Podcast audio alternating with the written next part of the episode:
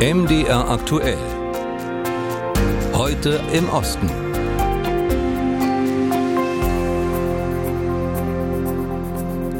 Und unsere Tour durch Osteuropa startet heute im Donaudelta. Das ist Europas größtes Feuchtgebiet, Biosphärenreservat und UNESCO-Weltnaturerbe.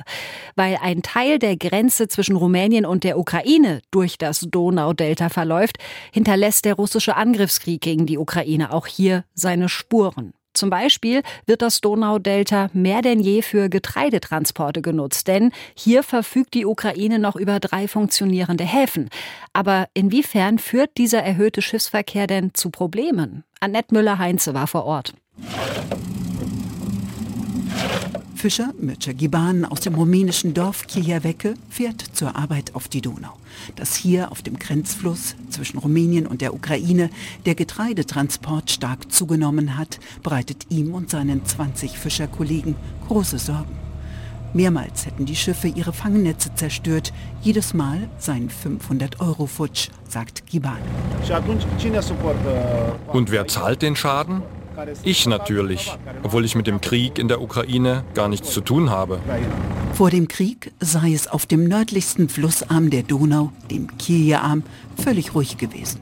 Jetzt stünden die Schiffe hier Schlange, würden die Fische vertreiben und den Fluss verschmutzen, findet Giban. Einige Schiffe reinigen hier ihre Dieseltanks und schütten das Abwasser in die Donau. Dann treibt ein großer Dieselfleck auf dem Fluss. Diesellachen im Biosphärenreservat. Die Reservatsverwaltung bestätigt auf Anfrage, dass es Zwischenfälle gegeben hat. Ob sie mit den ukrainischen Getreidetransporten zu tun hätten, könne man nicht sagen. Das Verkehrsministerium in Bukarest will dazu kein Interview geben. Fest steht aber, noch nie gab es so viel Schiffsverkehr im Biosphärenreservat wie jetzt, der für mehr Luftverschmutzung, Lärm und Abwasser sorgt. Ginge es nach Kiew, würde es den Grenzfluss gern zum dauerhaften Schiffskanal ausbauen, bräuchte hierfür aber die Zustimmung vom rumänischen Nachbarn. Doch die Bukarester Regierung ist strikt dagegen. Ein Schiffskanal hieße, den Flussarm zu begradigen, mit langfristigen Folgen für Fauna und Flora, meint der Bukarester Geograf Alfred Vespremianus Troje. In einem naturbelassenen Delta muss man enorm darauf achten, wo, wie und warum man eingreift.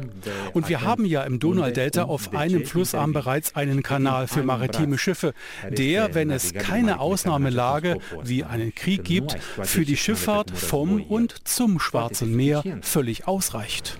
Gemeint ist der rumänische Solina-Kanal, dass der sich in diesem Jahr zu einem wichtigen Transportweg für ukrainisches Getreide entwickelt hat, beschert dem rumänischen Staat satte Gebühreneinnahmen, die auch Kiew gern hätte.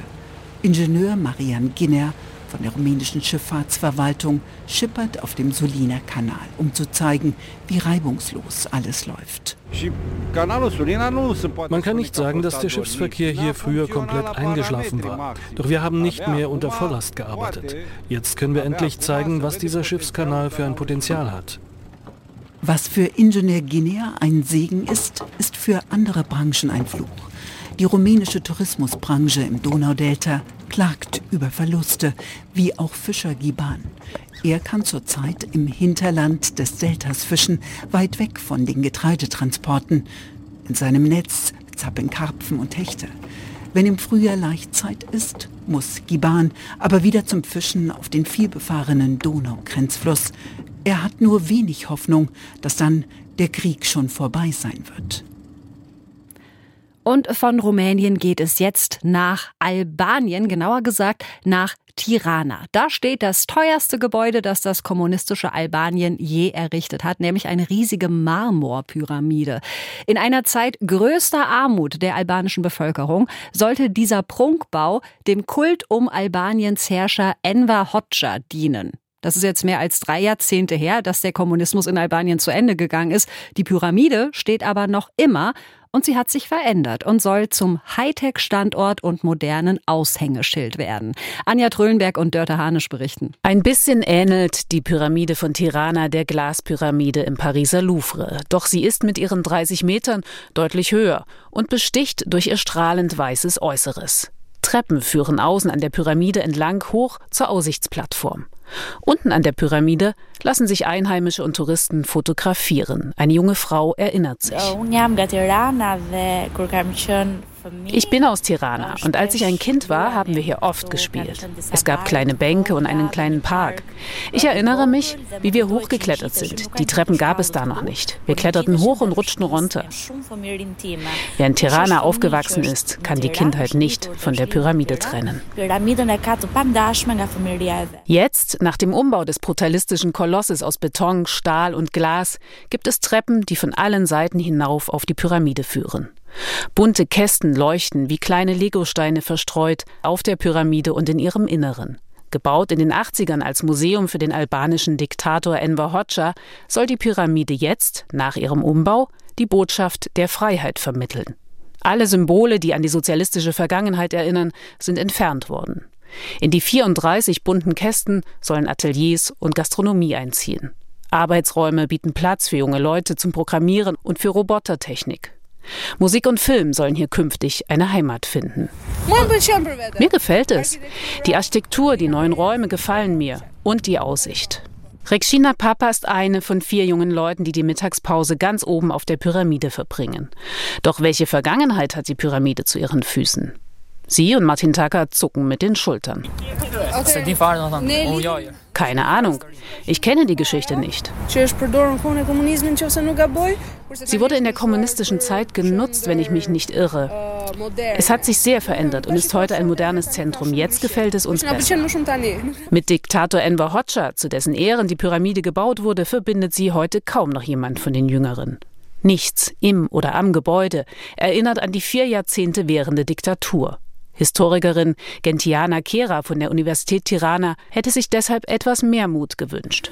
Aber so wie es ist, das ähm, erinnert nichts an die Zeit und ähm, es muss natürlich auch nicht äh, alles an die sozialistische Zeit erinnern. Aber ich denke, in dem Fall ist eher eine ähm, Umfunktionierung der Gebäude als Bewältigung der Vergangenheit. Bis heute wurde niemand für die Straftaten während der Diktatur zur Rechenschaft gezogen. Tausende Opfer gelten noch als vermisst. Ich denke, es fehlt an der politischen Wille, eine ehrliche Befassung mit der Vergangenheit zu machen. Und das hängt natürlich auch damit zusammen, dass viele von der heutigen Politiker auch damals aktiv war. Bisher gibt es eher eine künstlerische als eine historische Verarbeitung der Diktatur in Albaniens Hauptstadt. So wird der einstige Atomschutzbunker der Parteielite als Ausstellungsraum genutzt und in der Villa des Diktators sollen demnächst Künstler aus aller Welt residieren. Mit dem neuen Technologiehub in der Pyramide jedenfalls präsentiert sich die Regierung des jüngsten EU-Beitrittskandidaten bewusst zukunftsorientiert und kosmopolitisch. Anja Tröllenberg und Dörte Hanisch berichteten fünf Minuten vor halb zwölf ist es jetzt. Es ging los mit archäologischen Untersuchungen und am Ende könnte das tschechische Marienbad nun wieder eine Synagoge bekommen. Wie in so vielen Städten gab es da schon mal eine, bis zu den antijüdischen Novemberpogromen 1938. Über die Pläne für einen Neubau berichtet Kilian Kirchgessner. Es war eine kleine Sensation und eine Abkehr von den ursprünglichen Plänen. Ein Investor wollte eigentlich die Baulücke schließen, die in Marienbad am Ort der früheren Synagoge seit Jahrzehnten klaffte. Ein Mietshaus sollte dort entstehen. Als das aber ein Geschäftsmann aus Marienbad mitbekam, der selbst jüdischen Glaubens ist, kaufte er das Grundstück kurzerhand auf und will dort jetzt eine neue Synagoge errichten. Die ganze Angelegenheit kam ins Rollen, als Archäologen Archäologen vor den ursprünglich geplanten Bauarbeiten das Grundstück untersuchen wollten. Michael Beranek vom Regionalmuseum der Stadt Cheb wir haben einige grundlegende Dinge gefunden, etwa das Einstiegstreppenhaus in die Kellerräume, die wir lange gesucht haben. Und dann haben wir eine Grube zum Löschen von Kalk entdeckt, die wahrscheinlich aus der Zeit vor der Erbauung in den 1880er Jahren stammte. In der sogenannten Reichskristallnacht im November 1938 wurden auch Synagogen im heutigen Tschechien zerstört. Erst wenige Wochen zuvor zuvor wurden die sogenannten Sudetengebiete dem Deutschen Reich angegliedert und auf diesem neuen Gebiet tobten sich die Nazis ebenfalls aus. Hier ist die Situation dadurch besonders, dass das Grundstück vom Jahr 1938 bis in die Gegenwart hinein nicht bebaut worden ist. Dadurch ist es nicht zur Beschädigung der archäologischen Funde gekommen wie bei anderen Synagogen. In Cheb zum Beispiel ist die Synagoge ausgebrannt. An ihrer Stelle entstand ein Plattenbau. Da sind keine archäologischen Untersuchungen durchgeführt worden und die Überreste sind zerstört.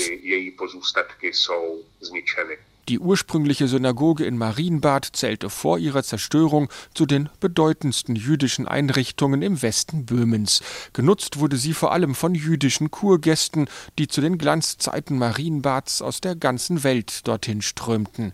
Wann es jetzt mit dem Wiederaufbau der Synagoge losgeht, steht noch nicht fest. Klar ist aber, die eigentlich geplanten Bauarbeiten für ein Geschäftshaus sind endgültig gestoppt. Der Weg für die Planungen zur neuen Synagoge in Marienbad steht damit offen.